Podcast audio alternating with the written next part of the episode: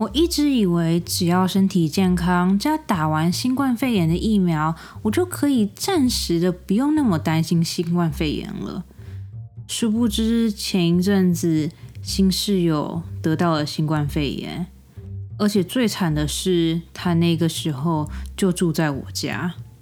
我真的是从头到尾见证了我室友整个发病的过程。因为我觉得这是一个很难得的经验，所以想说可以趁着今天这一集来分享给大家。你们准备好了吗？准备好的话，我们就开始吧。这边是专门说谎，我是打完了疫苗，却不知道我到底有没有得到新冠肺炎的乘以十七。我相信你们看今天的主题就知道，对。没错，我的新室友得了新冠肺炎，而且他是那一种有点严重的症状，是那一种完全丧失他的嗅觉跟味觉的那一种。然后，因为我真的觉得这件事真的太不可思议了，所以很想要就是分享给大家。然后就是想说可以分享一下，就是在美国你要怎么样去测出自己到底有没有得新冠肺炎，跟在美国的应对方法是怎么样子。大家都知道，现在的我是住在美国加州西谷这边的，但是新室友他之前住的地方是在旧金山，也就是说，他必须要从旧金山把他的东西搬到我在西谷的这个家里面。因为这个路途实在有点遥远，所以我跟新室友就说好，说可能我三步时就可以去帮他载一些箱子来啊，然后他三步时也可以先慢慢的把他的东西放到我家这边，这样子他到时候要搬家的时候就比较不会这么累，你知道，就是搬家的时候分批收总是比较顺利的。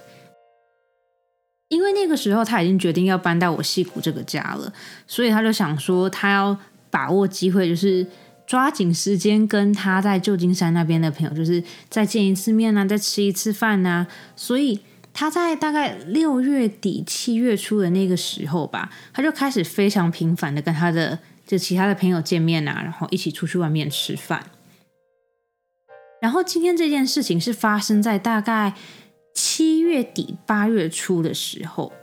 就是在七月底八月初的某一个礼拜，我就跟新室友讲好说。我会礼拜天去帮他载一些箱子回来，然后他可以礼拜六晚上整理好，然后礼拜天我去帮他载，这样子就这样子我们就说好了。然后礼拜天我也按照计划去帮他载一些箱子回来。但是因为那一天我们两个真的是用的太晚了，就是一半也是因为室友那边拖拖拉拉，然后另外一半也就是因为从旧金山到我现在住的地方真的有点远。所以那天晚上，室友就讲说，他想要在我们家就沙发上先住一个晚上，然后可能礼拜二还是礼拜三再回去，因为他礼拜一的会议比较多，所以他觉得礼拜一回去有点不妥。然后那时候我就想说，好啊，没差，反正知道就是你想要睡哪里就睡哪里，我觉得没差，反正早晚都要搬进来的。就这样子，礼拜一过去了，到礼拜二早上的时候，室友突然跟我讲说，他很不舒服。然后是那种发烧，然后全身发烫的那一种不舒服哦。然后那个时候我就觉得说，诶，是发生什么事情了？我本来以为就是可能在换季，可能有点小感冒之类的，所以我就跟室友讲说，我这边有一些感冒药，他可以吃。但是我这个室友就是一个非常嘴硬的人，他就说不行，我不能吃感冒药，我不能吃这种成药，我一定就如果我现在在发烧，是代表说我的身体正在抵抗这个病魔，我绝对不可以吃感冒药，绝对不能吃退烧药。所以他就这样烧了一天，而且我觉得最惨的事情是他那一天刚好工作特别多，好像是因为他们公司的某一个产品出了某个问题吧，所以他就必须要熬夜，就是拖着他发烧的身体，然后熬夜把那个 bug 赶快修复好，然后就是要赶快加班把一切事情都用好，他才有办法好好的去休息。就这样子到礼拜三，室友突然跟我讲说，他好像闻不到任何的味道了。这个时候，其实我还是没有多想，我就想说，哦，可能就是你可能这几天发烧比较不舒服，所以你可能鼻子塞住而已吧。但是室友跟我讲说，他觉得好像没有那么的简单，所以他就马上去网络上订了新冠肺炎的 test kit，就是那种可以自己在家里面做那个，就是鼻子的那种筛检，然后你可以把你的那个棉花棒寄到一个那个测试中心，他就会告诉你说你到底有没有得新冠肺炎的那个小小的 test kit，他就去网络上订了。然后一开始我还开玩笑的跟室友讲说，我觉得你就是太大惊小怪，你明明就是可能最近搬家比较忙啊，然后最近气温变化比较大，所以你才会突然感冒而已。我觉得你应该不可能得新冠肺炎的。我们两个都已经打完疫苗打完这么久了，而且你知道你最近又没有到处乱走，所以你怎么可能得新冠肺炎呢？就当我讲出这一句话之后，我的室友突然用一种很抱歉的眼神看着我，他跟我说：“呃，其实最近我很常跟我的朋友们出去逛街，跟很常跟我的朋友们出去吃饭，而且在你来帮我搬家的前一天，我还跟了我在旧金山的朋友们一起去了酒吧。然后那个时候我听到这句话之后，我整个人吓傻。”我就想说，完蛋了，不会真的是新冠肺炎吧？如果真的是新冠肺炎，然后你又在我家住了这么多天，这不就代表说我也有可能得新冠肺炎吗？然后这个时候的我就突然变得很紧张，因为我就觉得说，完蛋了，好像真的有可能是新冠肺炎呢，因为。我发现室友的症状越来越严重，就是他越来越闻不到任何的味道，然后，然后晚上吃饭他也吃不出来那道菜是咸的还是甜的，然后他又一直发烧不停。虽然说他没有咳嗽，但就是你知道种种迹象看来，就是他就是生病，而且是生很严重的病。星期四一大早，好不容易检测就是你有没得新冠肺炎的那个 test kit 终于来了。我马上逼我这个室友去测，然后我们测完以后，马上就把那个 test kit 寄回去，想说如果可以早一点得到消息，当然是最好的。然后在这个过程中，因为我室友非常非常的紧张，所以我就一直想办法要安慰他，就跟他讲说啊，有可能不是啊，就是你知道，有可能是其他的病啊，有可能最近太累啦什么的。就是虽然说我自己心里也很怕，但是我还是很努力的想要安抚我这个室友的情绪。结果。哎，礼拜五中午的时候，就是我们两个一起在吃饭的时候，他就突然收到他的那个测试结果了。他测试结果是，他真的得到新冠肺炎了。然后我们两个看到那个测试结果的当下，我们两个真的是，真的是三分钟都没有办法讲话，因为我们两个突然都没有想说，我们已经打完疫苗，而且是我们从四月就已经打了。我们从四月就已经打完辉瑞的疫苗，到现在我们没有，我们没有想到我们现在竟然会得新冠肺炎。而且我这个室友是一个很健康的人，就是他也是那种会去运动的啊。然后他住在旧金山的时候，也都是到哪里都是用走路的那一种。所以在我印象中，就是新冠肺炎是那种可能抵抗力比较差的人啊，或者是那种年纪比较大的人才会得，就是。这两个条件完全不符合我室友的那个条件。反正我们俩就看到测试结果，然后看到他得了之后，我那室友就默默的看向我，他就问我说：“哎，如果我得了的话，那你也要不要去测一下？”说真的，看到我室友的测试结果是阳性的时候，我其实心里真的非常的害怕，因为我们两个过去这几天真的就是每一天都一起吃饭，然后晚上都会一起聊天什么的，就是。如果他得了，我觉得我有十我十之八九一定也得了。但是我觉得那个时候可能是我心里的那种就是哦不安心感吧。我就有一种就是如果我测了，万一我也得了怎么办？好，我倒是有点鸵鸟心态。但是就是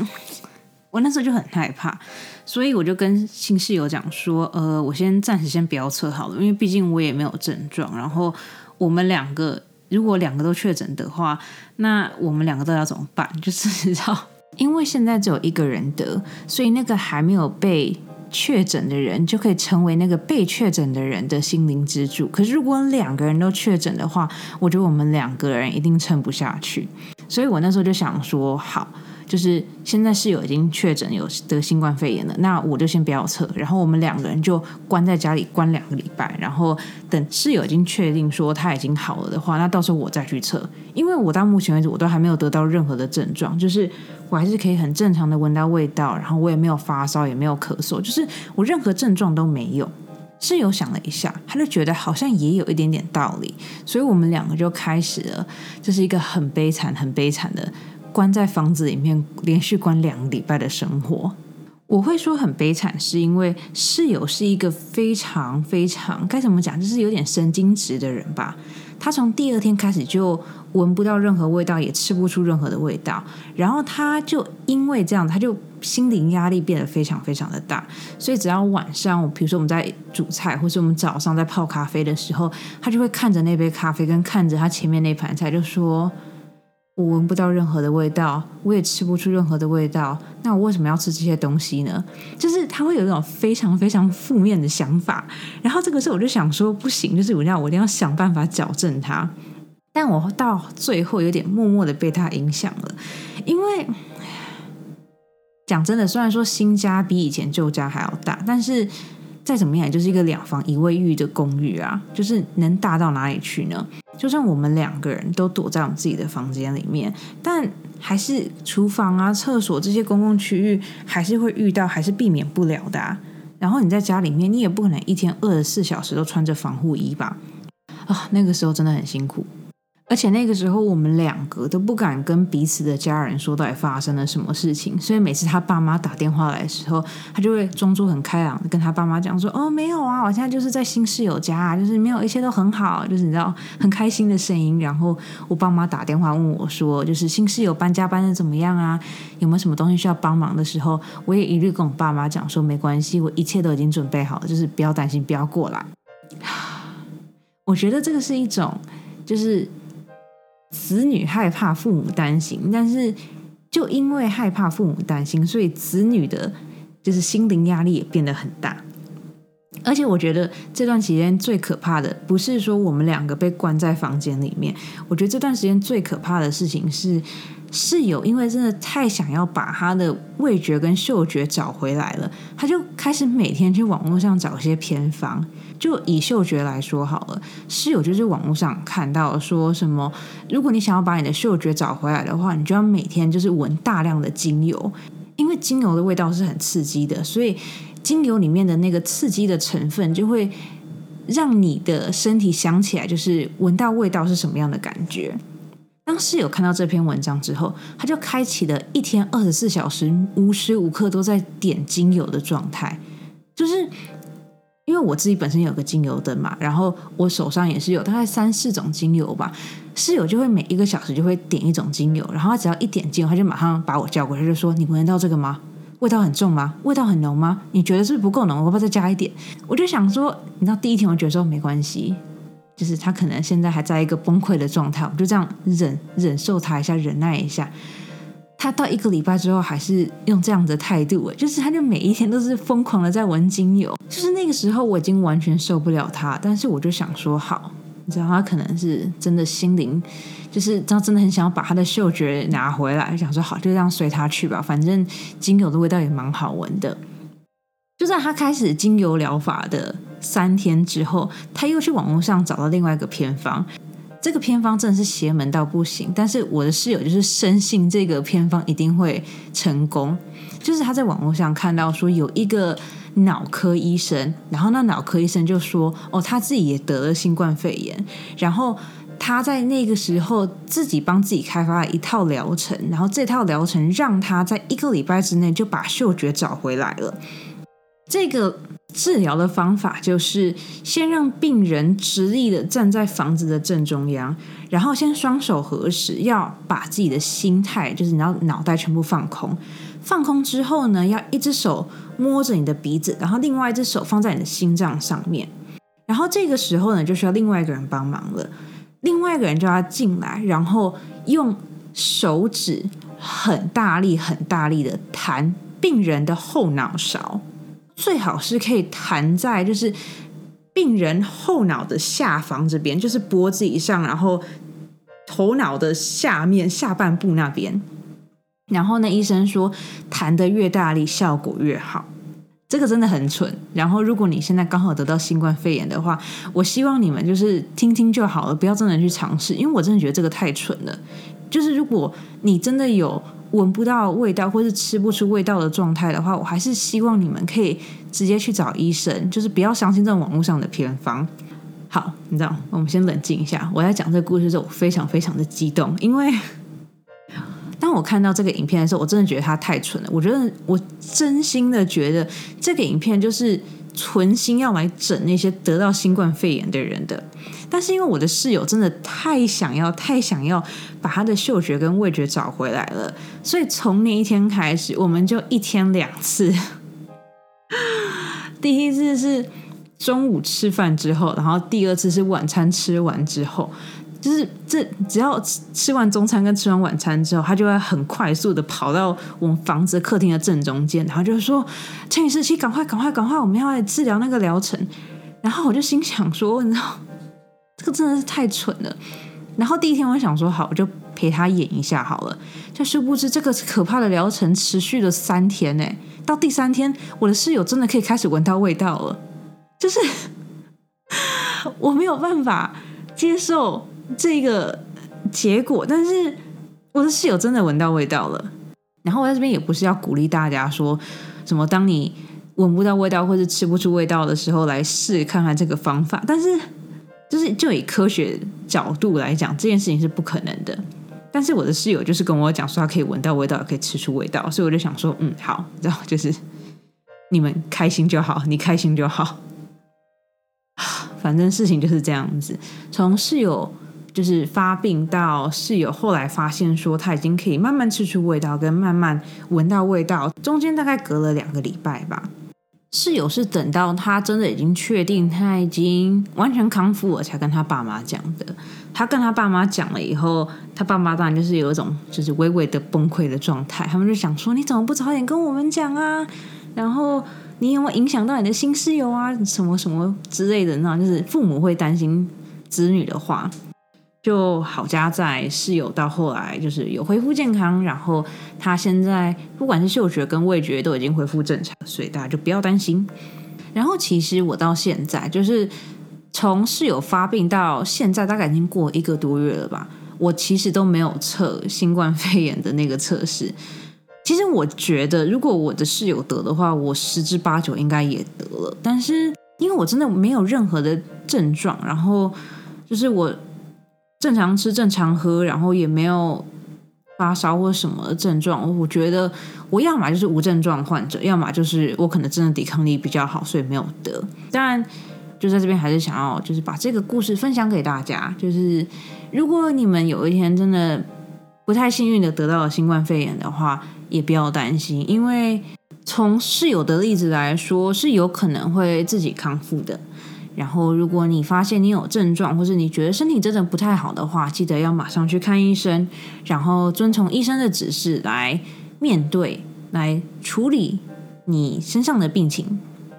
听到这边，我觉得一定会有很多人问说：“陈十七，你跟室友都已经得新冠肺炎了，你们两个怎么没有去医院看医生呢？”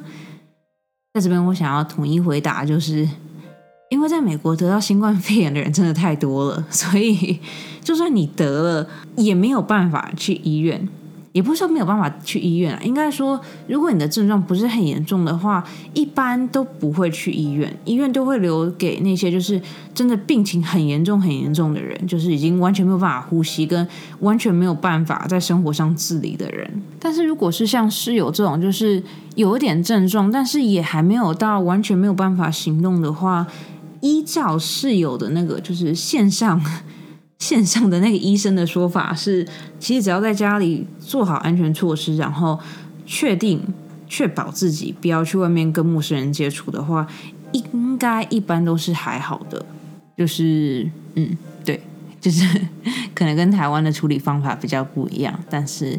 就是想要在今天这一集把这个故事分享给大家。我上个月不是有一周请假吗？请假的那一周就是室友就是生病的那一周，所以那个时候因为很多事情都还不太明朗，所以就有点不太好意思分享这个故事给大家。但是现在看到室友已经康复了，然后好像一切都已经恢复正常了，就想说可以把这个小小的经验分享给大家听。然后对，最近有 follow 我 IG 的人都知道。室友已经正式搬进来了，然后我家的客厅现在像是仓库一样的被堆满了纸箱。虽然说室友搬进来了，生活变得不像以前那么的自由了，但是一想到有人可以帮我分担房租，我就觉得还蛮开心的。然后因为今天这一集的主角是室友，我就想要顺便来跟大家探讨一些我最近遇到的问题。很多人在学生时期或是刚出社会的时候，一定都有经历过那种就是要跟朋友啊，或是跟同学一起合租的情况。我想要问你们。你们之前都是怎么样很好的跟你们的室友讨论，就是私人时间这件事情呢？虽然说我大学跟刚出社会的时候都有跟别人合租，但是因为对方都是那种不是很熟的那种，我们俩其实也不算是朋友，反正就是那种不是很熟的人，所以我们顶多就是在公共区域看到的时候就会打个招呼，就是。说一下，说，哎，你最近还好吗？哦，你最近工作好像都很晚回来，就是你知道这种很基本、很很表面上的那种闲聊。但是因为我跟室友是在搬进来以前就已经很要好的朋友了，所以就觉得说好像越来越难拿捏，就是私人时间这一块。举个例子来讲好了，比如说。因为我最近工作真的很忙，所以我可能有的时候工作到晚上大概六七点、七八点的时候，然后可能到这个时候才会出来吃晚餐。然后每次我出来吃晚餐或者出来准备晚餐的时候，室友都会在客厅。然后这个时候我可能就只是很想要很简单的去厨房泡一碗面，然后拿着面回去我的房间吃。但是室友就会看到我，然后就会用一种很关心的口气，就是问我说：“我是不是还好啊？为什么工作这么忙啊？要不要他来帮我煮一点东西吃啊？”然后他就开始想要跟我就是小小的聊天一下。但是我那时候就真的是完全不想跟别人聊天呐，但是我又不能就是很直白跟他讲说不要烦我，就他就这样走掉，就是。我觉得这个真的很难拿捏。然后这件事情是我当初在刚开始合租的时候没有想到会发生的事情，所以今天在这边就想要问一下大家：如果今天是你们的话，你们会怎么处理这件事情呢？如果是你们的话，你们会怎么样应对就是室友的关心呢？把你们的留言跟你们的方法。在底下留言区留言给我吧，或者是你们也可以到我的 IG 或是 FB Professional Liar 点 X 十七去那边留言给我，跟我分享吧。嗯，其实我发现我好像已经好一阵子没有录闲聊了，感觉过去那几集的闲聊都不是真正的闲聊，因为都有一种很明确的主题的。就是没有像今天这一集这样，就是想到什么就说什么。可能就是太久没有跟你们闲聊了吧。我今天这一集要录的时候，突然有点不知道该怎么样录，就觉得说，嗯，我是不是应该打一个草稿比较好，或者是，嗯，我是不是应该把我的故事就是整理好以后再跟大家分享？但是，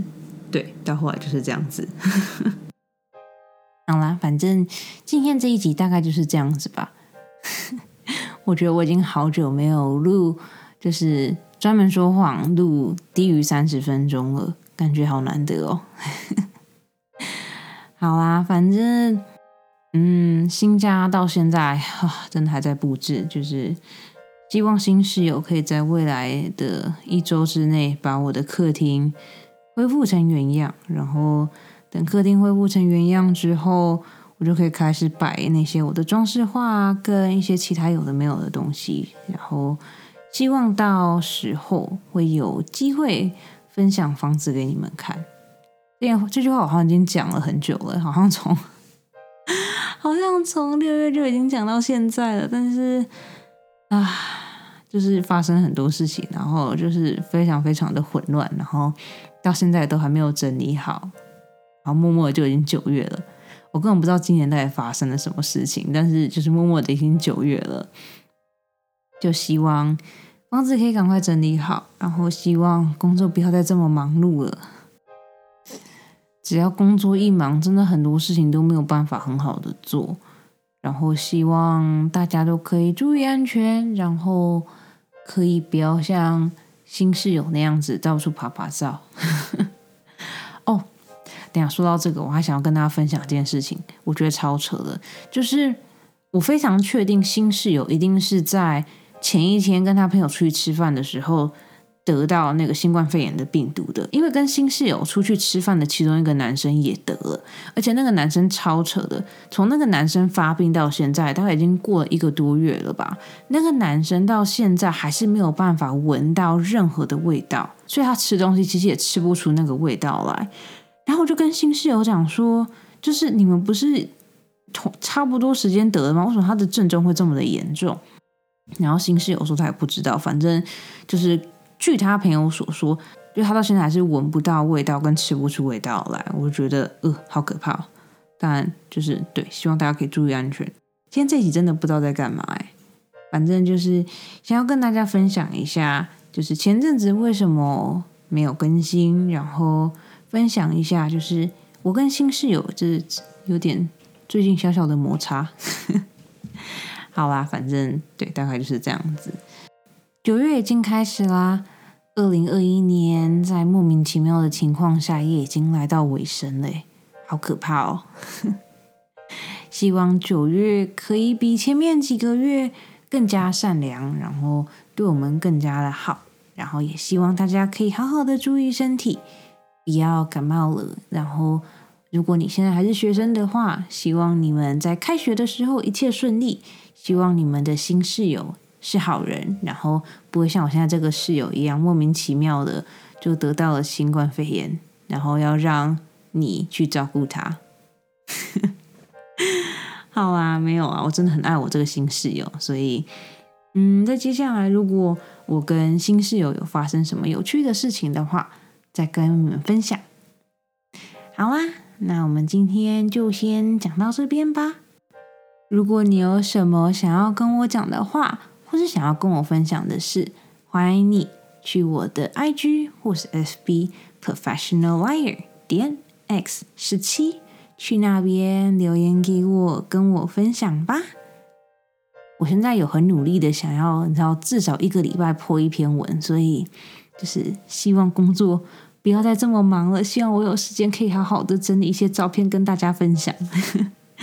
然后，如果你现在刚好是在 Apple Podcast 或是在 Mixer Box 上面收听的话，也欢迎你去这一集底下的那个留言区那边留言给我，然后按小爱心，然后帮我按赞分享，就是对你们懂的。